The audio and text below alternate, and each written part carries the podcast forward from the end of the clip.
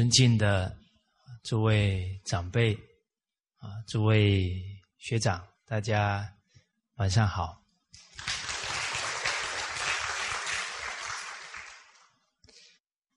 啊，我们的了凡四训谈的是第三个大单元呢，啊，积善之方，啊，怎么积累善心啊？善行啊，进而呢改造自身，改造家庭啊，甚至于改造一个地区、一个国家的命运啊，这些方法啊，都在这个章节当中啊提到。而事实上呢，人一明理啊，所谓理得心就安。安在哪呢？安在真理上，啊，安在正道上，啊，安在每天没有空过，啊，安在人生呢很有意义、很有价值，安在很清楚啊，命运掌握在自己的手上，哦，那福田靠心根呢？这一生一定有大福，因为我们的心时时都在造福。哦，那诸位长辈、诸位朋友，今天大家造了多少福了？啊，这个福田呢，大分三种啊。好，我们复习一下：恩田、悲田、敬田。那我们今天这三个主要的田呢，我们播了多少种，施了多少肥，啊，下了多少功夫耕耘了呢？请问大家，你今天遇到几个人？哎，有没有遇到这些亲戚、朋友、同事，都是感他们的恩德？那今天恩田就种了不少了，哎，悲田慈悲啊，爱护人。今天大家假如见了五十个人，每一个人你跟他在相处互动，你都为他着想，哦，那光是为人着想啊，今天就有五十善了，啊，有念恩，又为人想，那就。可能就可以达到一天就可以达到百善哦。还有敬田，尊重每一个人，尊重今天所负责的事情，尽忠职守，这是敬田。包含珍惜每一个物品，这个也是敬田。所以勤俭的人有后福，他不糟蹋东西。所以他本来只有六十岁的生命啊，他很节俭呢，他的福报没有花完，他可以延寿二十年呢。哦啊，你看现在很多人很年轻啊，哇，小时候就很富裕了，可是短命，因为他本来可以活八十岁啊，可是他太奢侈啊，暴殄天物啊，可能五十岁啊，福报就花完了。哦，所以这个恭敬每一个人事物，都在积累自己的善行福报。哦，所以假如我们很清楚啊，我们念念都在积德行善，那怎么会对未来会没信心呢？会担忧呢？哦，那就做自己呀，命运的主人呢，心是很安定的。好，那我们接着呢，看积善之方的心见大利。好，经文当中啊提到啊，何谓心见大利？哎，了凡先生非常慈悲啊，都希望啊把理给我们讲的很清晰，甚至于具体啊怎么去落实啊，他都讲的非常仔细。啊，你看他举的例子，啊，小而一乡之内，大而一邑之中。以地方来讲，空间来讲，啊，一个乡镇、村落，大到一个县城、一个都市，凡有利益，最宜新建。啊，凡是呢，能够利益到这一方百姓的事情啊，最应该啊，这个宜就是应该，最应该啊，好好的去。带头做这个心呢，也有一种发起带头的一种精神。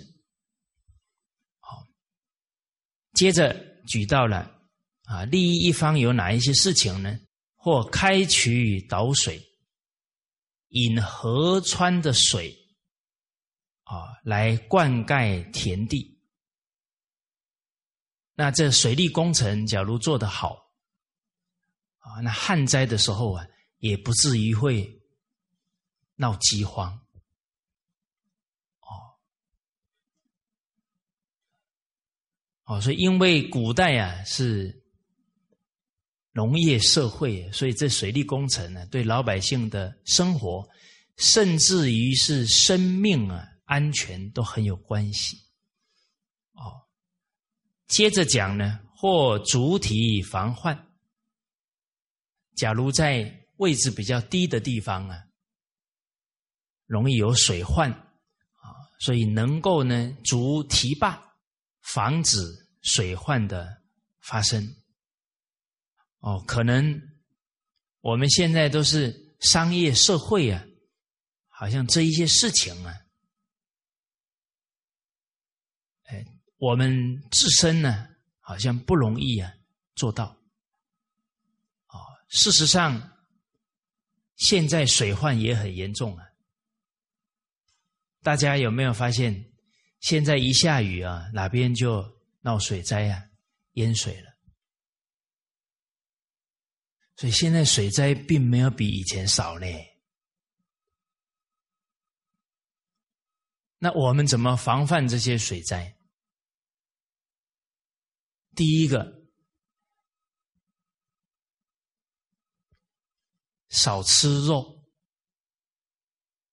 啊，多吃啊青菜，啊，多吃啊粮食。你说这水患跟吃有什么关系？现在为什么很多地方一下雨那就是暴雨？那叫温室效应啊！啊，整个地球的二氧化碳太多了。它气候失衡，有些地方就不下雨，有些地方就闹水灾，失衡；有些地方冷的不得了，有些地方热的不得了。那因为人大量吃肉之后呢，就要养很多的牲畜，森林通通都砍掉了，那没有树木啊，把这些二氧化碳转成氧，所以二氧化碳越来越多。那树木是地球的肺呀，这个肺越来越小了，当然二氧化碳都排不出去了，啊，最后整个地球的温度升高啊，整个气候就失衡了。所以水灾有跟我们有没有关系？跟我们吃有关系呢？哦，啊，请问大家，你有带孩子去种树的，请举手。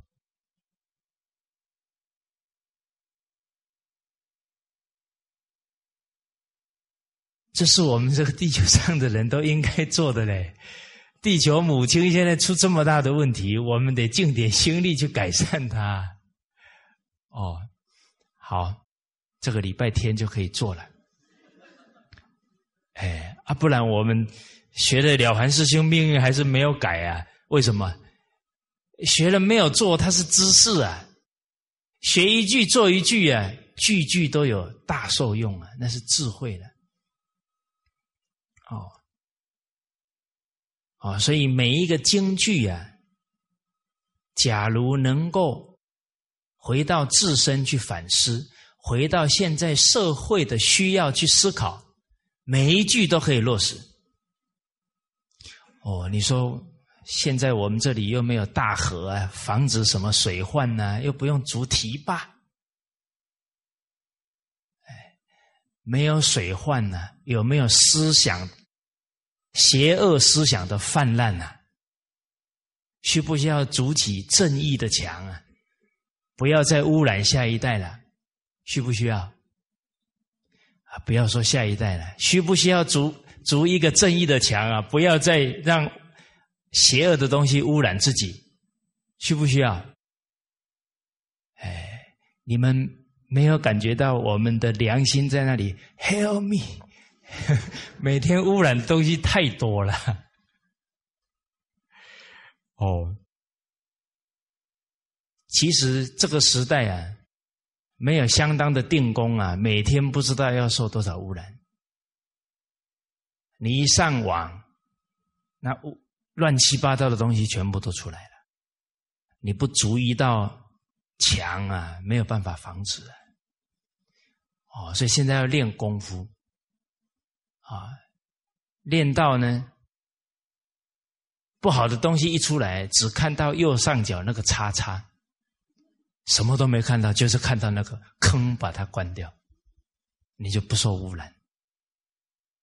哦，当然，你假如在单位里面呢，那那个管理网络的那个同仁非常重要。哇，这一个位置哈，功德无量。啊，他把关把的好啊，你看几百。几千个同仁都不受污染，那个功德很大。他每一天可以百善，哦，所以对人越有利的事情啊，那功德就越大。哦，那危害的人越多啊，那我们造的孽就多了。哦，好，接着我们看呢，或修桥梁以便行旅。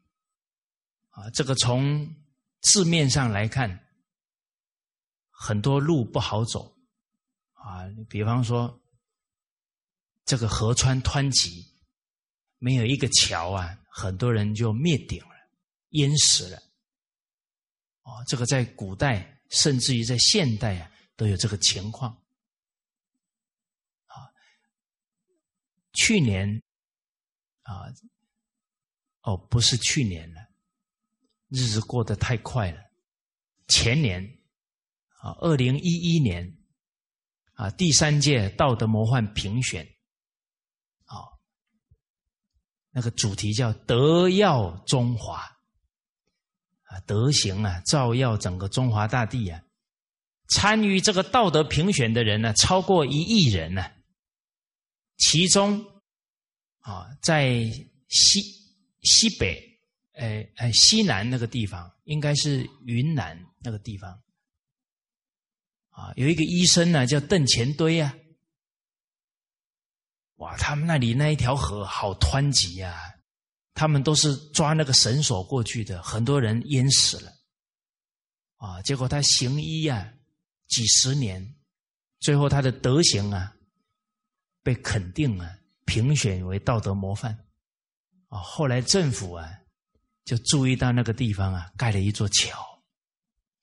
哦，所以你看他他的德行啊，给当地造福，以后就不会有人这样淹死掉了。哦，在宋朝啊，有一个读书人呢，叫蔡襄。这个蔡襄啊，他的母亲怀孕的时候。刚好啊，坐船，他要渡过一条大江啊，叫洛阳江。结果渡江啊，渡到一半，突然呢，整个风浪非常大呢，眼看那个船呢就要翻覆啊，这船上的人就要没命了。哦，就在这个千钧一发之际啊，突然空中传来一个声音，啊，说“误伤蔡学士。这个话啊，空中传来这句话以后呢，整个海浪马上平静。哇，这一船的人从鬼门关当中啊拉回来了，还心有余悸啊，就开始问啊，谁姓蔡呀？哦，结果一问，没有人姓蔡，只有一个人呢，是蔡家的媳妇，刚好怀孕。还没出来呢，哦，所以一问呢都没有姓蔡的，但是呢，蔡襄的母亲自己知道啊，结果他就在心里面呢暗暗发了一个愿，啊，说假如我的孩子以后出来真的可以做到国家的大学士啊，那我一定让他在这一条江上呢造一座桥。就发了这个愿，结果他的孩子啊，真的，哦，长大了考上状元了，做了学士了，啊，他妈母亲赶紧给孩子讲这个他未出生前的这几件事情，那孩子非常孝顺呢，叫圆满母亲的承诺，啊，满母亲的信愿。但是哦，那个洛阳江呢，离大海非常近，所以每一天都有潮起潮落啊。那个潮起的时候，你连那个那个桥的桩都没法打，那怎么盖桥？那个桥又那个河川又那么大，哦，盖不盖？啊，你们听故事的时候要把自己当做。主角来听，哎，这样才能理解到当事人的一种心境。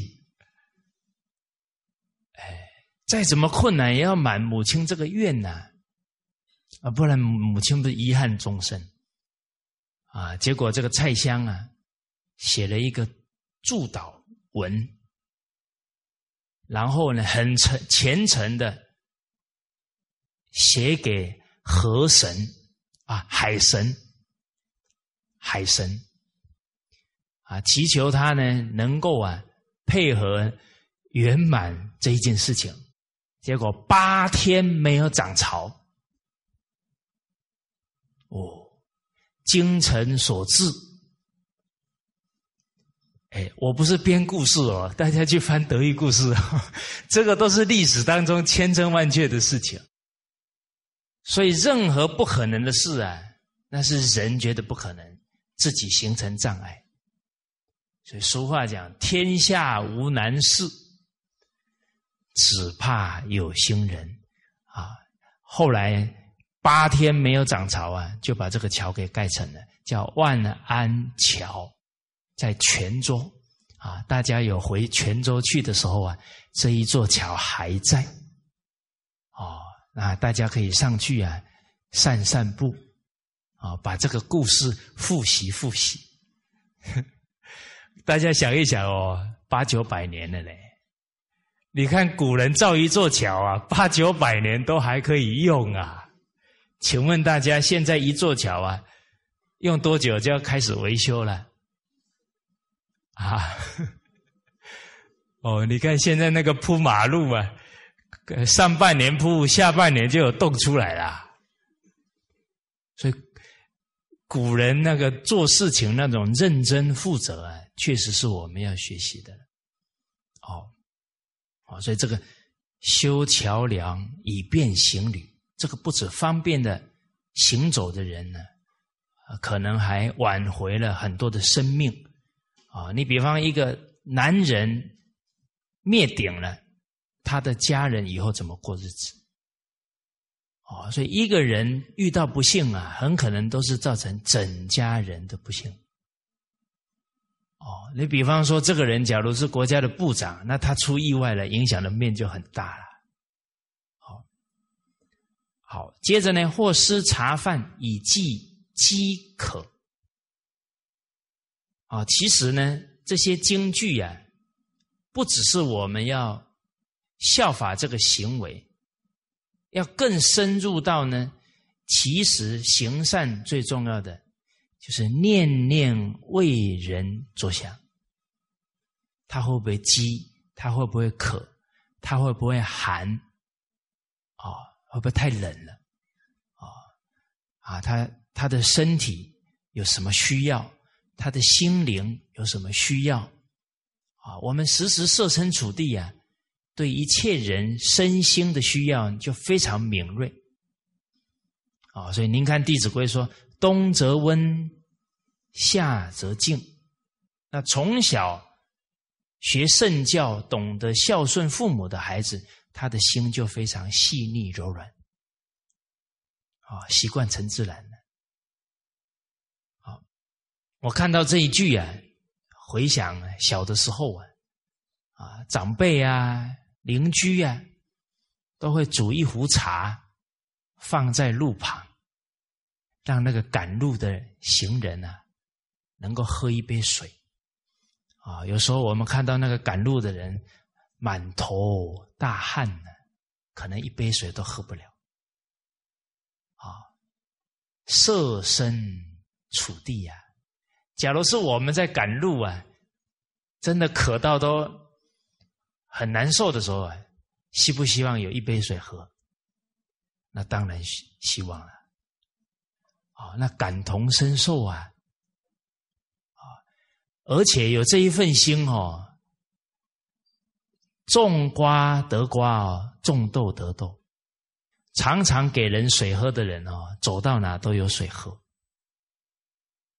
啊，常常给人饭吃的人啊，走到哪都有饭吃。哦，我有一个长者啊，哦，他很喜欢布施。哦结果，他有时候啊，刚好啊去吃饭没钱呢，都有人帮他出钱，哦，那个善果就会现在他的人生上面。啊，你们有没有去吃饭没付钱，人家帮你付钱的？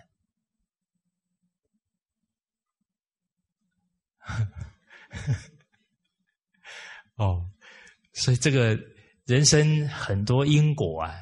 你可以细心啊去体会，好，好，啊，所以这个时时啊，在与人相处当中啊，都能给予人家及时的关怀，及时的方便。我记得有一个朋友啊，啊，他事业做得不错。人也很慷慨，哦。有一天呢，他就跟我分享，他说小时候啊，他的奶奶啊，他第一次看到奶奶呢，烧了一壶水啊，放在路边，要请人家喝。他第一次看到嘛，小孩子好奇。啊就是有人喝吗？啊，所以他们几个堂兄弟姐妹啊，就躲在树后面，就等着看那壶水有没有人喝。啊，终于啊，有有第一个人喝了。啊，那几个小朋友啊，看到有人喝啊，像中奖一样。啊，这一群人就跑回去，阿妈阿妈，有人喝了。我当时听到的时候呢，觉得他奶奶的教育很成功，而且大家有没有想到，那个孩子这么兴奋呢？这一件好事他记多久？他记一辈子啊！那个助人为乐那个根呢，就在那一杯水当中给他种下去了。哦所以这个身教很重要啊，而且从小他就形成这样的态度。哦，好，在历史当中啊，也很好多施茶饭给人呐，最后呢救了自己一命，善有善报啊！啊，战国时代赵国的君王啊，赵宣子啊，他有一次看到一个人啊倒在地上啊，啊，后来了解到是饿晕了，他就赶紧啊啊让他苏醒呢，啊拿东西给他吃，啊，结果这个人呢就不大敢吃，啊，还把东西啊放在旁边。他就很惊讶了，你都饿成这样了，为什么不吃？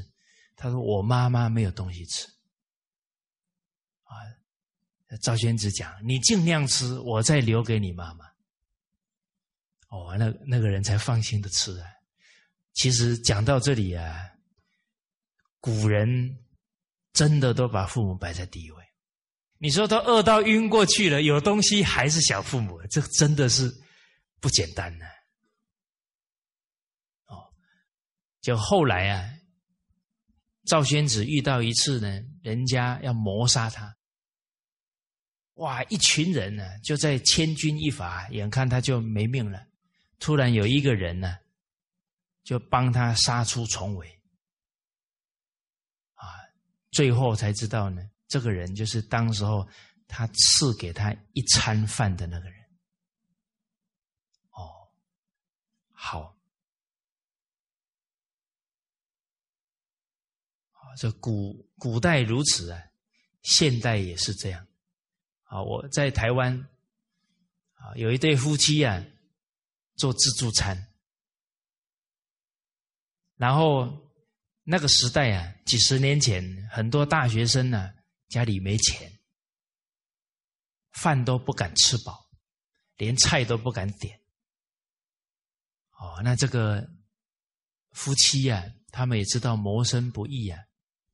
要看到这个大学生每一次来都很害羞啊，他就都把把那个饭啊给他挤得很进去，而且要把它挤下去呀，不要让他觉得好像我施舍他了，很很善巧的多给他一些饭，哦，然后那个一些酱汤啊都都送给他，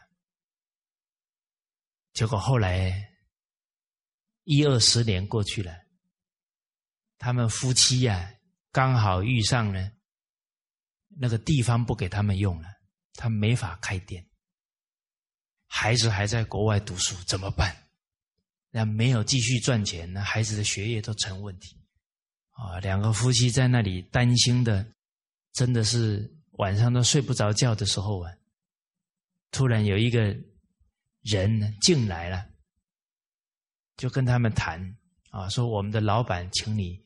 到公司去谈合作的问题，啊，就这个老板要他们夫妻啊到他们公司去帮忙办自助餐，店面这都不用了，都他们出就好了，他们处理安排就可以了。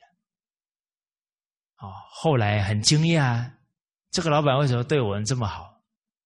我又不认识这个人，啊，结果去了认出来了，哎，就是当年。那个大学生现在已经是一个公司的老板，哦，所以人要广结善缘，人生的路啊越走越宽。好，接着呢说随缘劝导，协力心修，务必嫌疑，勿持劳怨。随着遇到的缘。我们尽心尽力去做，就是圆满。而这个劝导呢，首先第一个，自己带头做，啊，以身作则的效果最好，啊，就像我们一开始讲的，啊，与人为善，大顺呢带头把礼让做出来，最后这一个地方的人民啊都被他感化了，这个都是劝导。啊，包含啊，别人做得好，我们肯定、随喜、赞叹，这个也都是随这个缘劝导。而事实上呢，我们遇到别人需要帮助，我们不随缘去帮助他，其实我们的良心啊是不安的。哦，那我们就不会有真正的快乐。其实人就是啊理得心安呢。人觉得对得起天地啊，对自己良心，对自己他人，这是最自在幸福的人。那晚上睡觉都很好睡，啊，躺下去三分钟之内就睡着了。啊，假如太多事情啊，良心不安，该做的都没有去做完，反而晚上不好睡。哦，反而都会有莫名的。内心的这些不安、恐惧在，哦，所以孟子讲人生有三乐啊，啊，父母俱存，兄弟无故啊，天伦之乐，哦，第二个得天下英才而教之，第二个乐，啊啊，我们现在大家一起呀。学习了凡四训的家长比较多，说：“哦，得天下英才跟我没关系，我不是在学校教书，怎么会跟你们没关系？你的孩子就是天下的英才啊，是不是？哎，你们没什么反应呢？你们不希望把孩子教成英才啊？哎，不教成英才会变蠢才呢？”哈 哈不进则退呢。哎，结婚的时候都要拜天地的呢，都要昭告天下。为什么？因为下一代是整个社会的主人翁啊，那个太重要的事情了。所以结婚是大事啊，要对得起家族，要对得起国家社会啊。那所重就是要培养出栋梁之才啊！哦，好啊，第三乐，孟子第三乐叫养不愧于天，俯不作于人啊，这坦坦荡荡啊，对得起良心。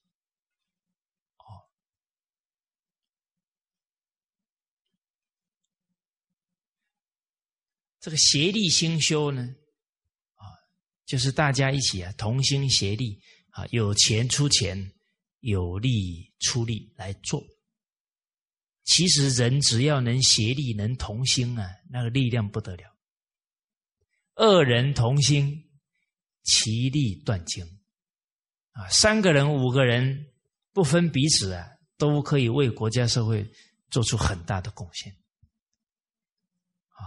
啊，当然，在做的过程当中啊，也不要挂碍别人的不理解啊，甚至于啊，还讲闲话啦，还毁谤啊，这个都不要挂碍。啊，人在做事啊，天在看，对自己良心啊，对自己天地，还有对得起广大受益的人就好。啊，我们接触很多啊，从事传统文化弘扬的朋友，啊，他们一开始做的时候啊，也不容易哦，啊，他们是做公益呀，啊，那很多人就会怀疑呀，哎，这些人一定有什么目的，哦，这个时代哪有人说做什么事没有目的的？不可能。哎，假如你做公益事业啊，你用礼拜六或礼拜天啊，去给人家分享《弟子规》跟《了凡四训》啊，跟中华文化的经典，哇，你很用心哦。下班以后啊，家里的事忙完了，九点半开始备课哦。啊，忙忙忙啊，一个礼拜还要去上一次课。上了半年，上了一年呢，哎，还有人怀疑你另有目的，你难不难过？啊，还做不做？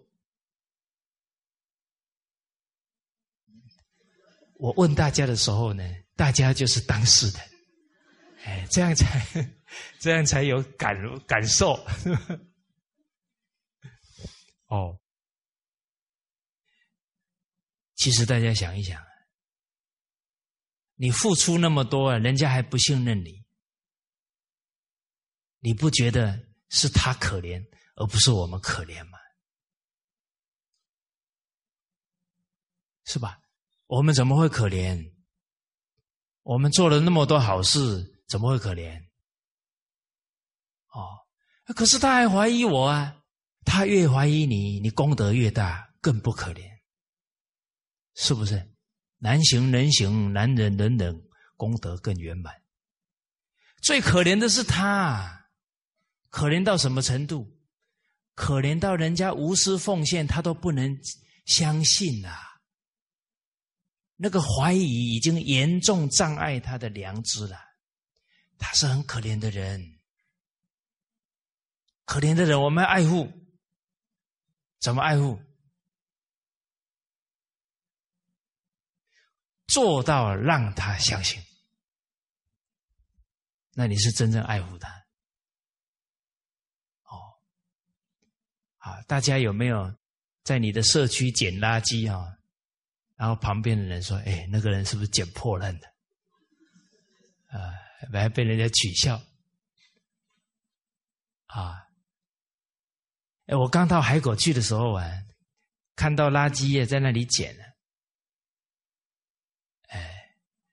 捡着捡着呢，哦，还有人把垃圾拿过来给我呢。我我我变改行了啊，教小学变成收垃圾的。啊，还有一次捡捡，突然有一个小孩跑过来跟我一起蹲下来，他在看看看，啊，后来看了几秒钟，他就走了。啊，我想他可能以为我在捡金子。后来一发现，原来是捡烟蒂啊，捡垃圾啊，哇，他就走了。其实啊，捡垃圾就是捡金子了，捡金子啊，就是捡垃圾了。大家开悟了没有？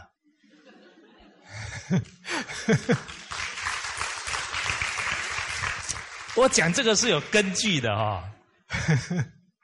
哎，这德育故事里面有啊，那个一个大男人捡了一块金子回来，他太太把那个金子扔走，哦，这个太太不简单。诸位太太，你先生捡了一块金子回来，你会怎么做？哎呀，真棒啊！改天注意看呐，好麻烦了，你以后李先生走路都是看金子。到时候出车祸了，而且什么？每天都是想要不劳而获，所以捡金子叫捡垃圾。他那个心已经不可能有大的一种志气了。所以那个德育故事那些太太不简单呢，你看看得多远。哦，还有的先生去读书。读到最后想太太呀，跑回来啊！诸位太太，你先生读书读到太想你了，回来你会怎么样？哦，真高兴哦！那个太太马上把那个把纺织机那个织了很久的一块布，擦就把它给截断了。哇，那先生很震撼呐！你你织那么久，怎么把它剪断了？那太太说：“读书就跟织这一块布一样啊，你半途而废，这块布就废掉了。啊，你读书不能够坚持，那你前面那几年不就废掉了？”哇，这先生看太太这么义正辞严、奋发图强啊，赶紧又回去读书了，以后就有成就了。啊，所以一个男人要有成就啊，背后一定要有什么？要有成功的母亲，要有智慧的太太。哦，你没有贤母，没有贤妻，男人要有大成就也不容易。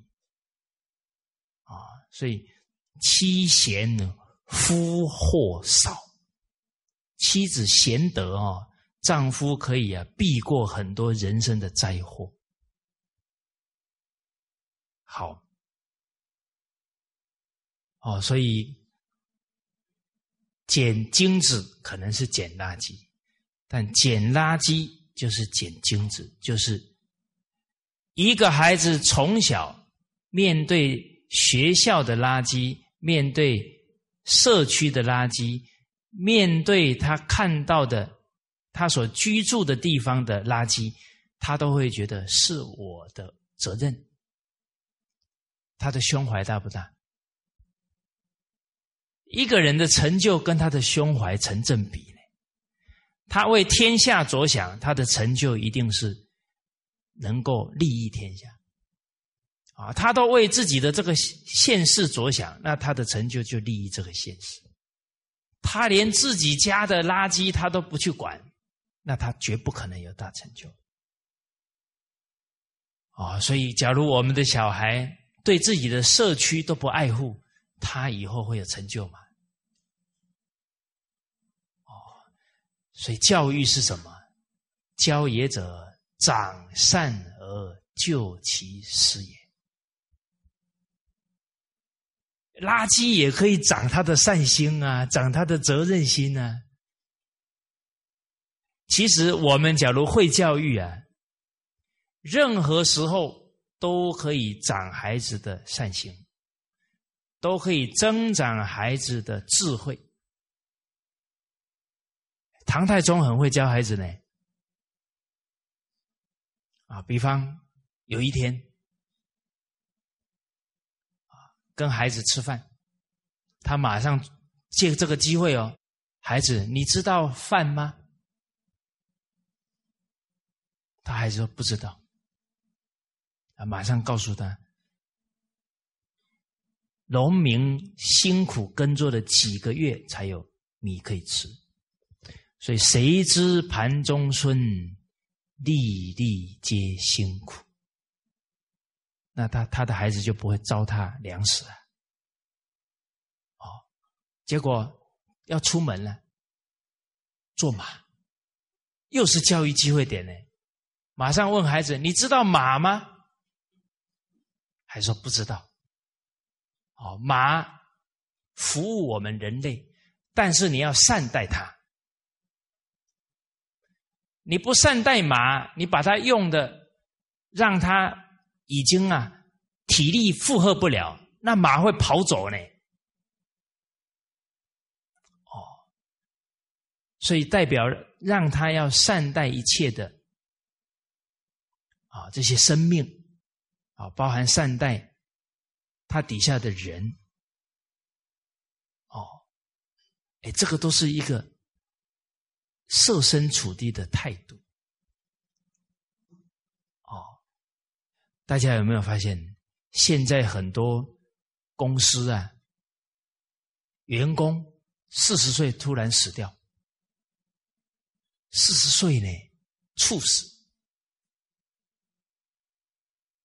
我记得十多年前呢，我还在台湾的时候，连续好几天都看到报道，高科技产业的优秀人才四十几岁猝死，突然间就死掉了。那是什么？累死的。他常常熬夜啊，日夜颠倒啊，突然有一段时间太过疲劳就死掉了。那是国家社会的损失呢，那要怪谁？怪他的老板呐？怎么把员工用到累成这个样子？哦，所以有一些行业哦很狠呢，说你要领我的心，你要我的钱，我要你的命。真的呢，有一些行业赚很多钱哦，可是在那服务个十年二十年呢。那那个整个体力就完全都耗损掉了啊！那四十岁的人看起来像五六十岁的都有啊。其实那种钱哦，赚一赚呢，以后都是送给医生的了。哦，所以你一个领导者应该是爱护员工的健康，甚至不止爱护他的健康，还爱护他的德行。啊，借由这个工作的环境，提升他的德行，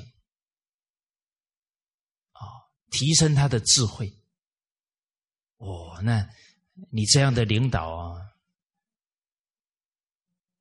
功德无量啊！啊，《弟子规》说的：“待婢仆，身贵端，虽贵端，慈而宽。”一个领导者，他的尊贵表现在哪？不是他有身份而尊贵啦，是因为他的行为而尊贵，是因为他的仁慈而尊贵。哦，他仁慈表现在为底下的人的一生着想，为他的家庭着想，啊，这个就可贵了。好，所以现在做好事啊，容易被人家怀疑啊。这个时候啊，也应该不避这个嫌疑啊，啊，尽心竭力的去做啊，无私的去付出啊。反正日久见人心，最后成果出来了。自自然然，所有的怀疑跟诽谤啊，就烟消云散了，不用去挂碍这些事情。勿辞劳怨啊，也不要啊，因为辛苦啊而不愿意去做啊，就任劳任怨啊。而事实上呢，人只要真正呢。能无私的去做，其实跟我们的本善相应啊！啊，越做啊会越高兴，越欢喜啊！那个松下幸之助啊，啊，他在事业有瓶颈的时候啊，刚好到佛寺去啊，调整一下自己的身心状态。结果他发现呢，这个寺庙里面的义工哦，在做事的时候啊，都很欢喜，啊，都做的笑容满面的。他就在想啊，这些人都没领薪水，啊，到寺院做义工，结果做的这么高兴，而我公司里面那些人都领薪水。可是他们做做的愁眉苦脸，哦，那显然不是薪水的问题了，啊，而是做的那一份心呢，是要去利益大众，哦，所以为善最乐，这个就是他的经营哲学。他回去之后做了一个，我的企业好像是两百五十年的长远计划。我们要去利益整个天下、整个国家社会。哇，他的他所有的员工做事业的胸怀，就觉得他们是可以去利益天下、利益社会的啊！整个大家的积极性啊，都被调动起来。哦，好啊，所以这个是兴建大利，而我们看呢？这个利啊，从前面的这一条善的纲领叫救人为己，我们给予他是现在他最需要的那个，就是最大的利益。那我们想一想，现在的人最需要的是什么？啊，我有一次到上海去啊，啊，有一个企业家跟我说，他说我的企业界的这些老板朋友啊，穷的只剩下钱而已，代表什么？精神匮乏。哦，而且家家有本难念的经，而现在整个世界的诱惑那么多。经不起诱惑，现在有多少人在人生的十字街头徘徊，甚至于是已经走到悬崖前面，就要掉下去了？有多少人是这个状况？哦，所以我们从救人为己啊，心建大利啊，就可以感觉得到，现在最大的利益啊，就是把伦理道德、因果教育传播给悬崖勒马的人，他就快要一失足成千古恨。那谁传播的最快呢？网络。卫星电视啊，所以要救这个世界啊，两种人，一个是国家领导人啊，一个是媒体那个力量，他可能一个地方的电视台啊，覆盖的就是几百万人哦，那一看到的人，可能他的良心一唤醒了。他就懂得回头了。哦，在中国国内，哦，很多这种传统文化的讲座，啊，去参与的人很，在分享的时候会讲到啊，他本来就要去做贪赃枉法的事了，就打算就是最近这几天要去做了，结果听了以后良心发现了，不做了。啊，有的要离婚的不离了，啊，有的要去堕胎的不堕了，这些都是很大的罪业的事情啊！哎，回头了，哦，哎，讲到这里啊，我们想，反正我又没有电视台，你有没有朋友在电视台服务的？那你要去造这个缘呐。哦，把这些好的东西介绍给他，缘分就会水到渠成。我们要主动去造好的缘，去行善。啊，在海口，啊呃，在河南，河南，啊，周口市电视台，哦，他们这一方面就做得非常好。啊，那那个整个周口啊，农民最多，农民有任何需要，他们电视台有一个专线。啊，老农民一打来，他马上去帮农民解决。然后他们所做的广告都不做欺骗的广告，啊，有一些都是欺骗的，然后卖很多钱呢，他不做。他说不卖这个不实的广告啊，他们的收入啊少收几百万。可是他坚持良知，不做欺骗的事情。所以这媒体工作者要有榜样立起来呀！啊，我听说现在好多地方啊，包含河南有一个习县啊，那是他那个县第一把手书记啊，亲自来落实整个伦理道德的复兴。哦，他们的电视台都是。持续的播放这些好的伦理道德、因果教育啊，给老百姓看，这是真正爱护老百姓啊！哦，好，我们看呢下一个这个行善的纲领，叫何谓舍财作福？经文讲到呢，世门万恨，以布施为先。啊，所谓布施者，只是舍之一字耳。佛家的教育呀，啊，是教人呢行菩萨道。哦，那这个菩萨的德行当中啊，当然有无量无边的菩萨的行持啊，归纳成六条。叫六度万恨啊，这个六条啊，就包含一切的菩萨的德行。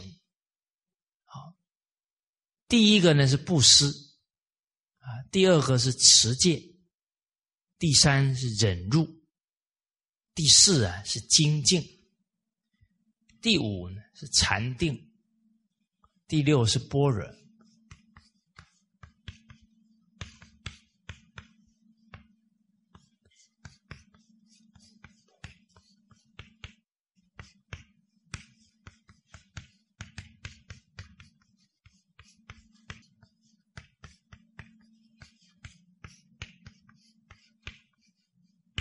这是六度，这个度啊，我们了解呢，是度自己，不是度别人。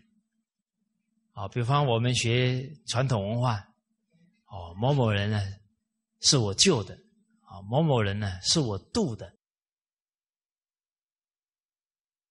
其实呢，我们讲这个话的时候啊，要反思一下，为什么呢？我们自己啊，都还没有觉悟，有没有可能帮别人觉悟？先觉才可以觉后觉啊！啊，这个应该是在《尚书》当中有讲到的，先觉觉后觉。我们只是介绍他学习传统文化，不能说我们已经救了他、渡了他。这个太过了，只是一个原介绍给他，而且哦，假如这个朋友是你介绍的哦，他会一直看着你呢，看你做的如何呢？假如是是我介绍的，然后我做的不好，他说不要学了，不要学了，学成那个样子不如不学了。那我不止没有帮助到他，我还因为自己表现不好。断了他这个姻缘呢？啊，那我们想想，那这样我有度了他吗？哎，哦，而且人常常想，我可以度别人哦，傲慢的心容易起来，会慢慢的膨胀自己，觉得自己嗯不可一世。哦，所以真正要度，首先要先。护好哪一颗心？护好自己的这一颗心念头，对不对啦？哦，所以其实我们这几代人哦，都不是从小哎，有没有人胎教就开始学《弟子规》的？没有吧？我们一般都是成年以后才开始学呢，这个叫补习呢。哎呀，现在是赶快补习哦，但是问题是二十年。来三十年来、四十年来，我们还染上很多不好的习气呢。这些习气都还没去掉，怎么度别人？请问大家，五岁的人比较好学，还是四十岁的人好学？对呀，四十岁学很辛苦的。我今年四十岁了，真的很苦。哦，所以我们现在看到怀孕的人就来学习，我们很欢喜啊！啊，他的孩子不用走我们这么大的一个弯路了。所以在心态上，任何一个服务他人的缘，都是来提升自己的，而不是我们真的能够救别人。啊，比方说你在服务这个人，突然有情绪了啊。我耐性不足，我脾气太大。他提醒我，他是我的贵人，他是我的老师。啊，所以所有一切的因缘，都是为了提升自己，发现自己的习气，而不是说我们真的能够去救人了。哦，啊，所以这个心态就非常重要。哦，好，所以这个度啊，是度自己。布施度什么贪心，兼贪，好有很吝啬，兼贪啊，布施度兼贪，持戒度恶业，恶言恶行呢，能够用持戒来对治他，不让他再犯，忍辱度嗔恨啊，嗔恚，能够忍的人呢，他脾气就不会。发作可以调伏，精进度懈怠，禅定对散乱，人妄念一个接一个，这个心都是散乱，没法集中，学业跟事业绝对做不成。般若度愚痴，啊，有真实的般若智慧度愚痴。而这个六度啊，再浓缩就是一个布施。哦，所以布施为先很重要。我们看呢，这个布施有财布施得财富，法布施得聪明智慧，无为布施得健康长寿。当然，这个财还有分内财外财。种瓜得瓜，这个非常重要啊！人生其实什么都求得到，只要下功夫啊，去付出，自然就一定可以收获得到。但是要如理如法的去求啊！财师得财富，法师得聪明智慧。世间人都希望有财富啊，有聪明智慧。无微不施就是给人家安慰啊，不会给人家恐惧啊。比方说，我们不吃肉食，那这些生命啊就不会被宰杀，这个是无微不施。哦，比方说，我们言语柔和。都不讲伤害别人的话，这个也是无微不施。比方说，人家很痛苦的时候，我们都能够讲几句安慰，包含讲几句这些经典的教诲，让他提起正确的思想，那个都是无微不施。啊，有时候人一个念头转不过来，会出事的呢。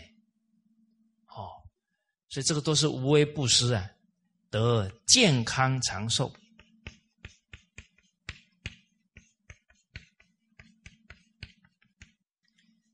而我们来看，这个是财施布施，持戒呢，跟忍辱啊，这个是可以列在无微布施。一个人持戒了，比方说他持五戒，不杀生，不偷盗，不邪淫，不妄语，不饮酒，他讲出来的话，你放心，不会跳票。那你跟他相处是不是压力比较小？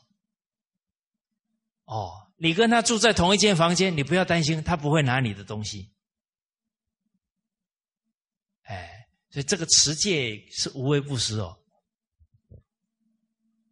哎，再来忍辱也是，这个人修忍辱，他绝对不会发脾气。你跟他相处啊，不用很紧张，因为他不会乱发脾气。这个都是无微不施，哎，那反过来看呢？假如有人说我们脾气很大呢，那我们每天在造孽哦，啊，那假如有人你听到有人说，哎，某某人脾气很大，啊，传到你的耳朵啊，我们第一个反应是什么？？Hello，他怎么会这样讲我？我脾气哪有很大？哇，当下就脾气大。所以人要看到自己的问题也不容易嘞。当局者迷，旁观者清。所以人要进步哦，还得要《弟子规》说：“闻欲恐，闻过兴，才能被提醒到。”好，再来呢？一个人学习很精进，还有有禅定功夫啊，还有般若智慧，他就是法布施，他给世间人做榜样，这法布施。哦，你看到有精进、有定功、有智慧的人，你会向他学习呀。啊，这是法布施。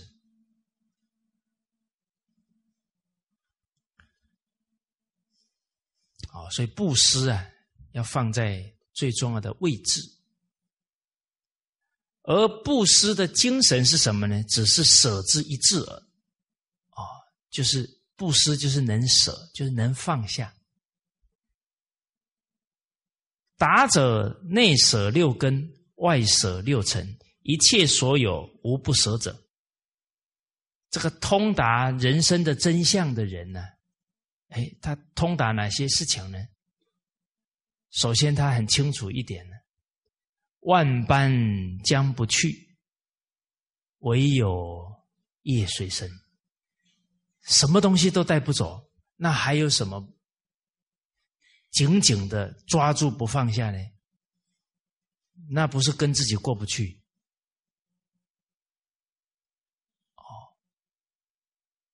身体都带不走了，身外之物怎么带得走？哦，所以人哦，通达是对人生这些道理啊想通了。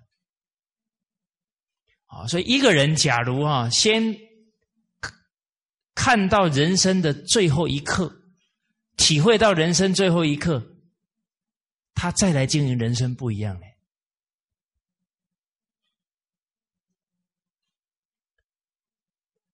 大家知不知道人生最后一刻是什么样的？哦，我们以前看电视常看到，啊，一个人躺在床上，唉。就是两手两脚一摊就走了，一口气吸不上来就走了。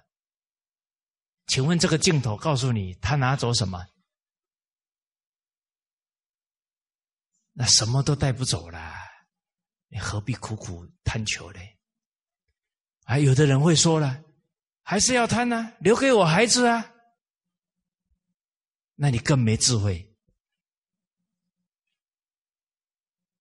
勿以财货杀子孙。大家现在去看看报纸，那个整个家族啊，官司打了好多年都打不完的是哪些人？你有没有看过有一个农民三个孩子打官司？哦啊，当然可能他卖地的时候会有可能。好，假假如是一般没什么钱的，那不可能。但是你看那些大企业家，一断完气，那个棺木好几年放在那都不能下葬，财产还没摆平。那他留下那些钱，不是让他的孩子至亲都冲突？所以古人留了这句话给我们：勿以财货杀子孙。这些道理不想通哦。就不通达，所以这个“达”字啊，很有味道啊。好，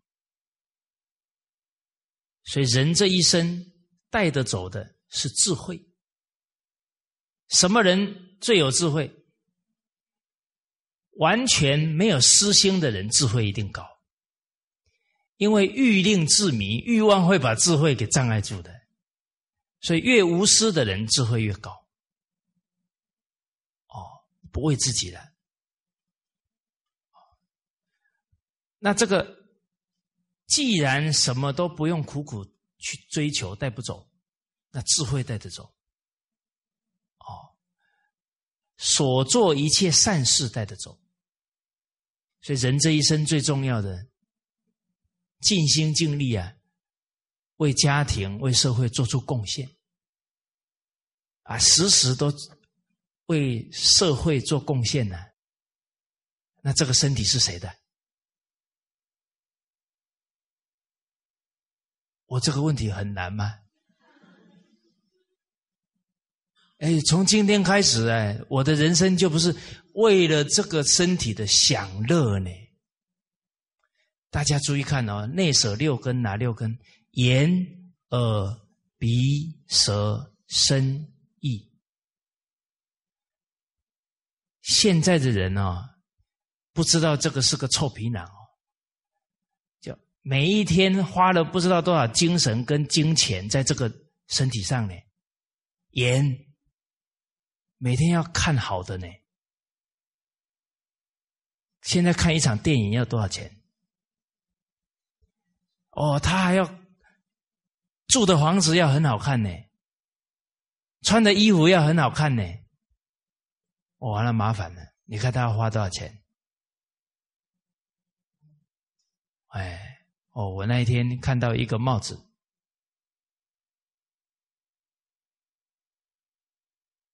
哎，台币好像是三十万，哎，换做马币是三万。哦，我应该拿来戴戴看，看会不会压下去哦。很好看呐，哇，那么多钱！哦，我真的去过那个凯旋门哦，无法想象他们过的是那种日子。一个皮包台币就要五六十万，皮包啊，那是把一一个房子背在身上。哦，你说假如去那个非洲的孩子一年花六千块钱呢？这个他可以认养多少濒临饿死的孩子？你说人不内舍六根呢？不止不能造福啊，还造好多孽啊！啊，现在的人都喜欢纵欲享受，这个眼耳鼻舌通通要享受，最后把自己的身体搞得乱七八糟，哪有好处？啊，念念为别人的人，身心愉快，很长寿。那个许哲女士活到一百一十四岁，人家这个身体就从来没有说拿去享受，她不乱花一分钱，通通去帮助人，又快乐又健康又长寿。哎，许哲女士有到中心来讲过几次课哈？哎，有见到的举手。啊，请放下。印象最深的是什么？一百多岁的人笑起来跟小婴孩差不多，是吧？返璞归真呐，多好！啊，最后笑着就走了，而不是在医院里面在那啊，然后还要砰砰啊，那个多辛苦！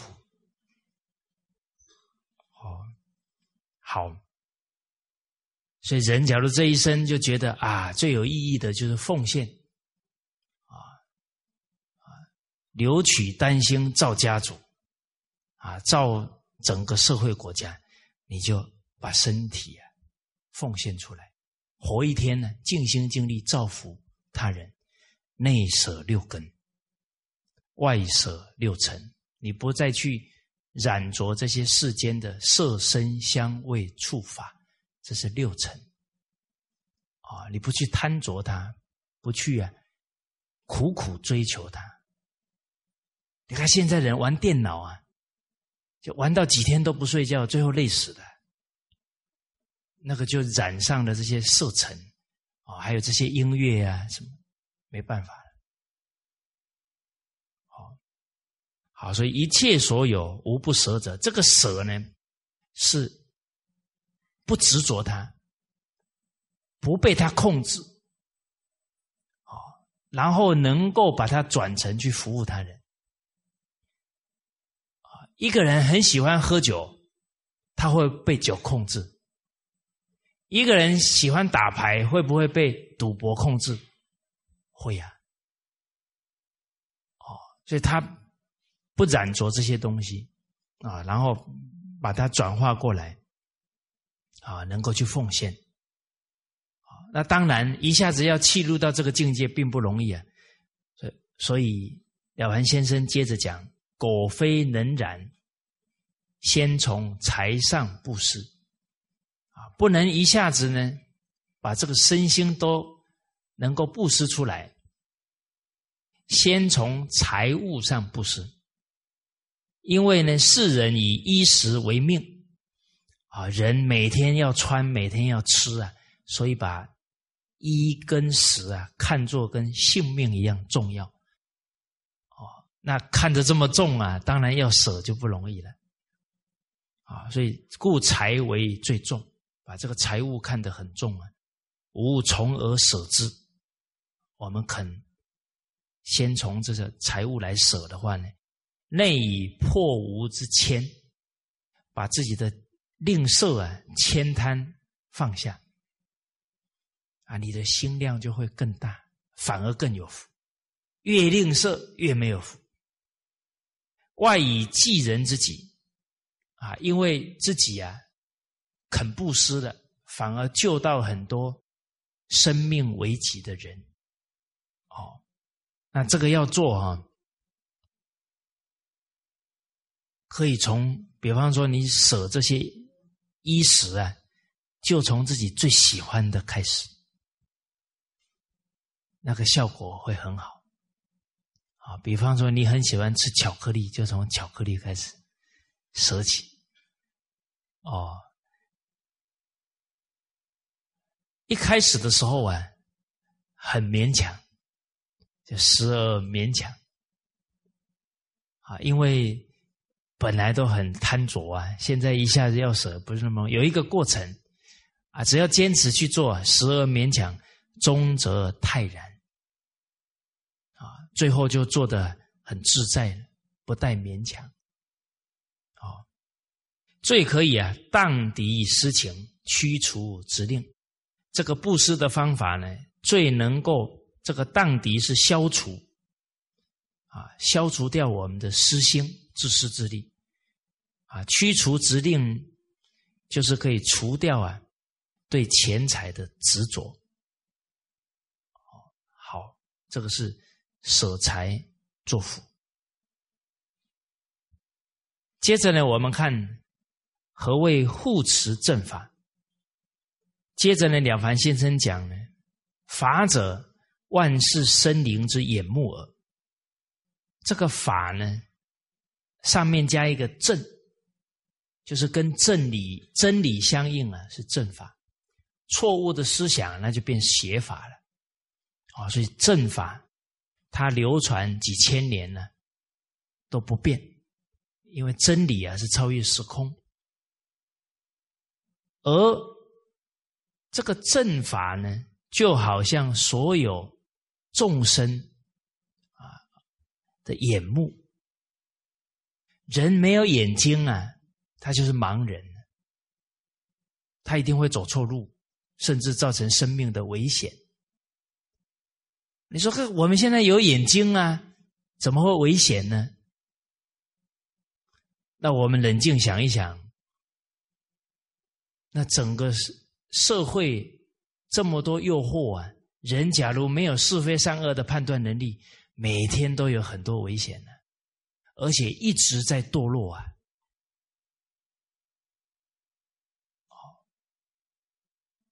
科学家实验呢？一个孩子一两岁的孩子每天笑一百八十次啊，成年以后啊一天笑七次啊，请问大家笑一百八十次正常还是笑七次正常？啊？哎啊，人越活越不正常，那怎么走的人生方向会对？是不是？啊，每天都在走呢，越活越笑不出来，铁定走错了。他没有学正法，他人生是错误的，走成什么欲望的奴隶？啊，欲望越多，求不到了，就苦哈哈的，每天都笑不出来了。啊，那假如从小就是助人为乐、为善最乐，那一百多岁啊，还笑得很灿烂呢。我师长今年八十七岁了。啊，他老人家笑起来比谁都年轻，是吧？哇，那个婴儿般的笑容，哎，我们想学都学不来，脸部会抽筋，那个 那个假不来了。哎，那老人家从小就读圣贤书啊，他走出来的人生完全不一样。哦，所以大家想一想啊。现在的人很可怜呢，为什么？底下讲了，不有正法，没有这些经典的教诲，何以参赞天地？人是天地人三才呢，人是万物之灵呢，可以把天地的无私啊完全落实表表演出来，人做得到。可是现在人没有正法了，堕落到什么程度？为了欲望，可以杀害自己的亲生骨肉。这个连动物都做不出来，人做了。啊，地球上有记录的，每一年堕胎五千万呢，那没记录的可能是翻倍呀。哦，所以虎毒不食子，人不明理之后，居然变成放纵欲望到杀害自己的亲生骨肉。啊，所以这五千万当中啊，很大的比例都是未结婚的少女。这些情况啊，在几千年的历史都是从未发生过的事情，所以我们从这一个情况来对照，就可以了解到护持正法的重要。哦，好，包含这里讲何以财成万物啊？这个财就好像做衣服一样，哎，他的事业、他的家业怎么成就？都还是要有经书典籍的指导啊，哦，不然现在的家庭确确实实啊，家家有本难念的经。哦，刚好有一个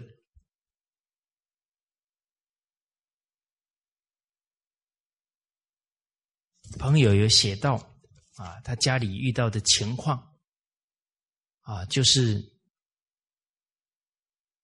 他的弟弟啊的孩子已经十四岁了，啊，从小呢，他的妈妈百般疼爱，最后养成傲慢无礼，啊，现在只要稍不顺心啊，就连奶奶妈妈呢都被他辱骂。啊，我在念这一段哦，大家的情绪不要随着这一篇文章起伏，要理智。我们现在很多家庭的问题看起来都很难解决，其实问题在哪？就是都已经很严重了，才知道要面对。古人不是这样的，古人都是防微杜渐。十四岁了呢，那请问大家，十四岁的病要多久才能调好？有没有哪一个？特效药吃一帖就好了，有没有？我告诉大家，绝大部分人都在等这一帖特效药。所以，人要解决问题，首先心态一定要对。冰冻三尺，非一日之寒。我已经遇过太多次了。那十几岁的孩子跟着他妈妈，刚好碰到我，他妈妈眼睛瞪得很大，马上把儿子拉过来。蔡老师呢？鞠躬，鞠躬，把他儿子的头按下去，哦，把我吓坏了。然后就开始数落他儿子，然后我就知道他下一句话就是要我赶紧教教训他的儿子，我才不上当呢。那种气氛，我在讲讲他孩子不好，我不跟他孩子结怨，到时候他打我怎么办？比我还高。哦，所以你看，人其实下手处啊，不是教育孩子啊，源头什么？教儿教女要先教己啊。他的问题就是出在我们不懂啊，怎么可以怪他呢？他才十三四岁，他怎么懂？哦，所以人在心态上不能求快，要心平气和去处理。再来，在心理上不能责怪孩子，要反省自己，这样才能解决。只要不是这个心态，心一定很浮躁，情绪一定很容易上来，事情很难改善。哦，所以掌握情绪才能掌握未来。好，好，所以。他说：“这个孩子啊，在家里呢，东西都乱丢啊，全家不得安宁。他都从小没有教他这些习惯嘛。那母亲啊，很年轻就守寡，很辛苦啊，把五个兄弟姐妹养大。那自从呢，弟父生了这个大儿子，他的母亲呢，又从家乡啊，就搬来跟弟弟住，从小就照顾这个孙子。这当妈，这这个老老人家不简单，很辛苦。哦，结果呢，还帮忙照顾孩子，还帮忙不懂家务的这个弟父。而且很奇怪啊，这么多年呢，弟父从来不曾跟母亲坐在一起谈天。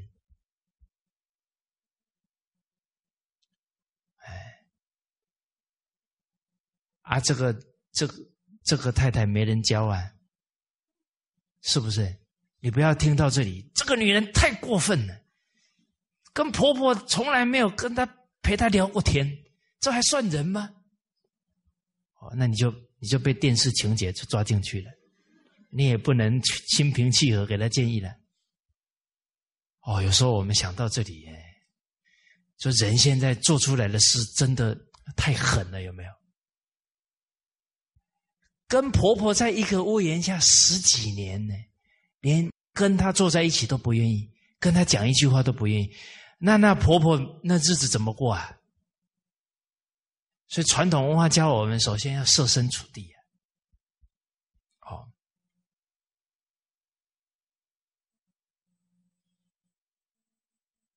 结果从前他没工作啊，把自己跟孩子关在房子里。由于家境不错啊，弟父不爱做家事，就连喝过茶的杯子也常常留在房里没有洗，更别说帮忙做家务了。哦还是没人教他们读这一段哦。生女儿的举手，哎，请放下哦。你们要有职业道德，要把女儿教好，不然嫁出去了，人家鸡犬不宁。哎，哦，所以你看这些都给人启示哦。啊，结果从小啊，地父就。对这个大儿子宠爱偏爱，任何事情都顺着他，就算对奶奶无礼啊，这个地父也不加责备这个孩子啊。所以看见这个情况啊，母亲都是忍气吞声的，以免家无宁日啊。只有在假期啊，来到我跟大姐家呢，才向我们诉苦。我们曾经要他严厉的教导孙子。或向大地啊诉说这些情况，但他总是啊不愿意在大地夫妻之间呢造成任何的冲突，而保持沉默。哦，你看这老人都练忍辱的功夫啊，哎，但是这个他这个儿子哈有点太迟钝了。哦，自己的太太要教我，自己的先生要教我。啊，领妻成道，助夫成德，都是本分哦。啊，下一代那就更是责任了啊。所以其实知道这些事啊，我和大姐都曾经叫大地正视这些情况，大地也没有正确的家庭观念，结婚后还是我行我素，沉迷在自己的嗜好中。啊，下班之后回家就是看电视。没有和家人沟通及关心他们。这里有没有当官的人？你们以后当官哦，结婚以前要做培训啊，不然他就是结个婚也不会当爸爸，也不会当先生，最后就回家就是在那里看电视而已。那下一代的问题就越来越多了啊！所以以后哪一个国家先知先觉？结婚都要先培训完合格才可以结婚，这个才是负责任的。啊，现在儿子的态度越来越糟，地父每天以泪洗面。早知今日，你们说的不是我说的。你看不懂啊，宠到最后恶果现前呢，而且他自己不孝，孩子就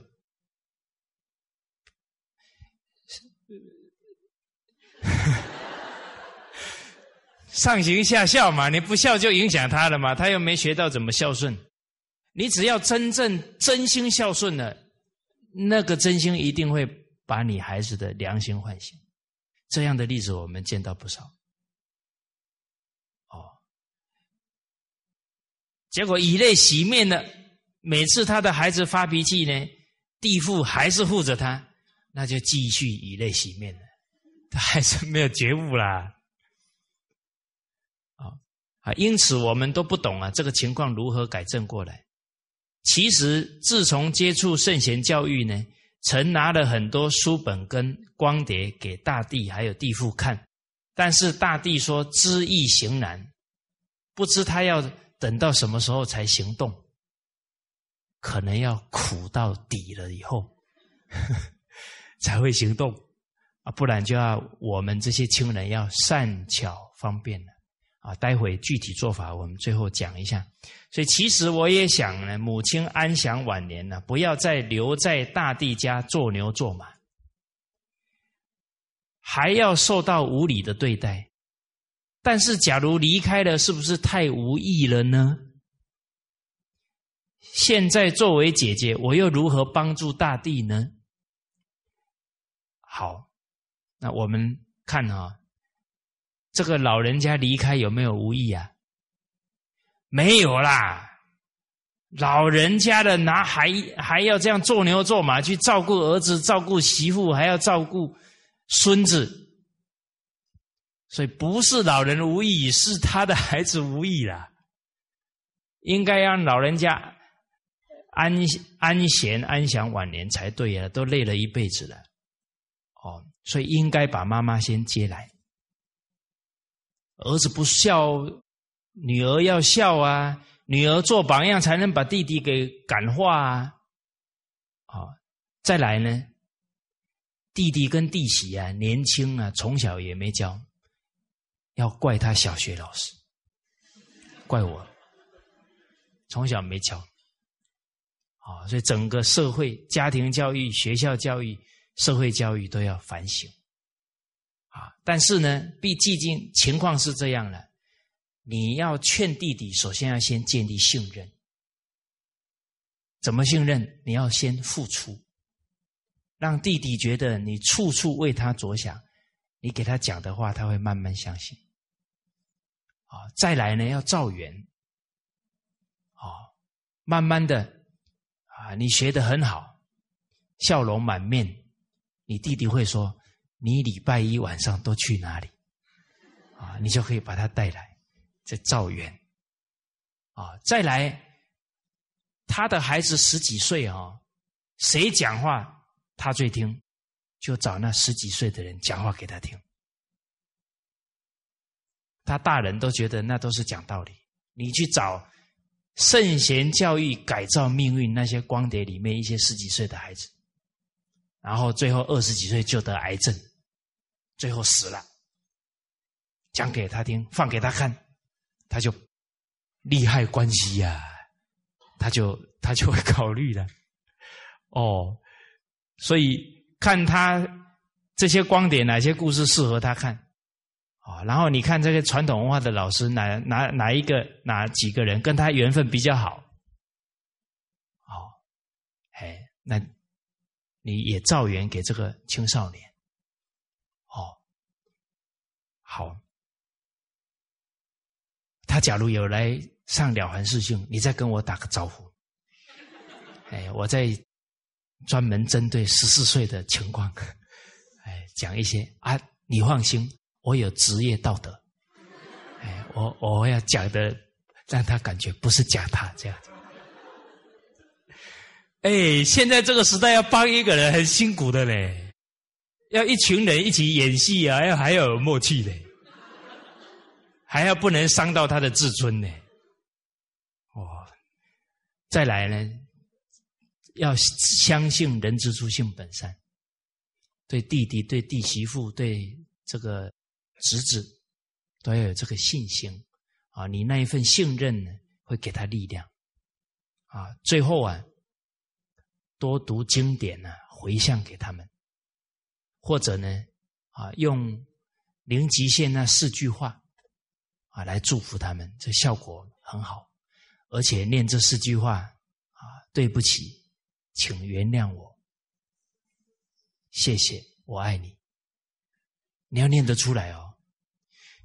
你说我当姑姑怎么念这一句？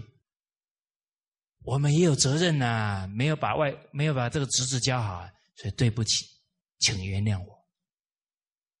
然后谢谢，因为你这一件事给我人生很大的启发。然后我爱你。啊，用这四句话把自己的真诚心给唤醒。哦，那个力那个磁场很强啊，影响会很大。哦，好。那今天呢，先跟大家交流到这里啊，抱歉时间有稍微耽搁了，好，谢谢大家。